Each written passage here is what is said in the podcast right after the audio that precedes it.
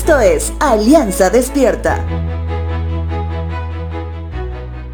Nuevamente, recuerdo que escuché en más de una oportunidad a las personas decir que nadie tiene el derecho de juzgarles y que eso solo lo puede hacer Dios. Inclusive algunos de ellos intentan tener un respaldo bíblico de su forma de pensar. Cuando recuerdan Mateo capítulo 7 verso 1 que dice, no juzguen a los demás y no serán juzgados.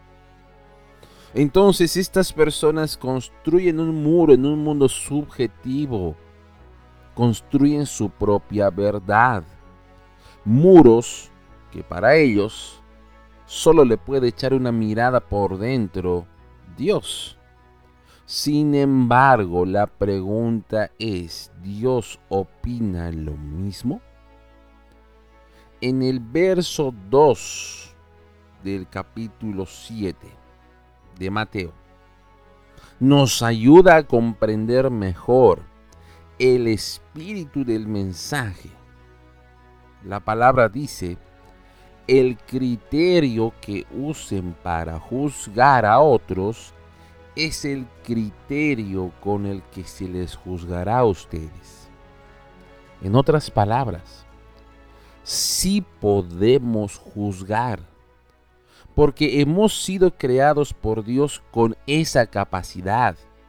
De lo contrario, no sería parte de nosotros.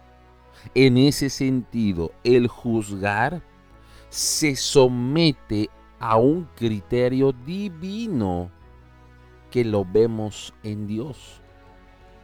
Romanos capítulo 5, verso 20 dice, mientras más pecaba la gente, más abundaba la gracia maravillosa de Dios.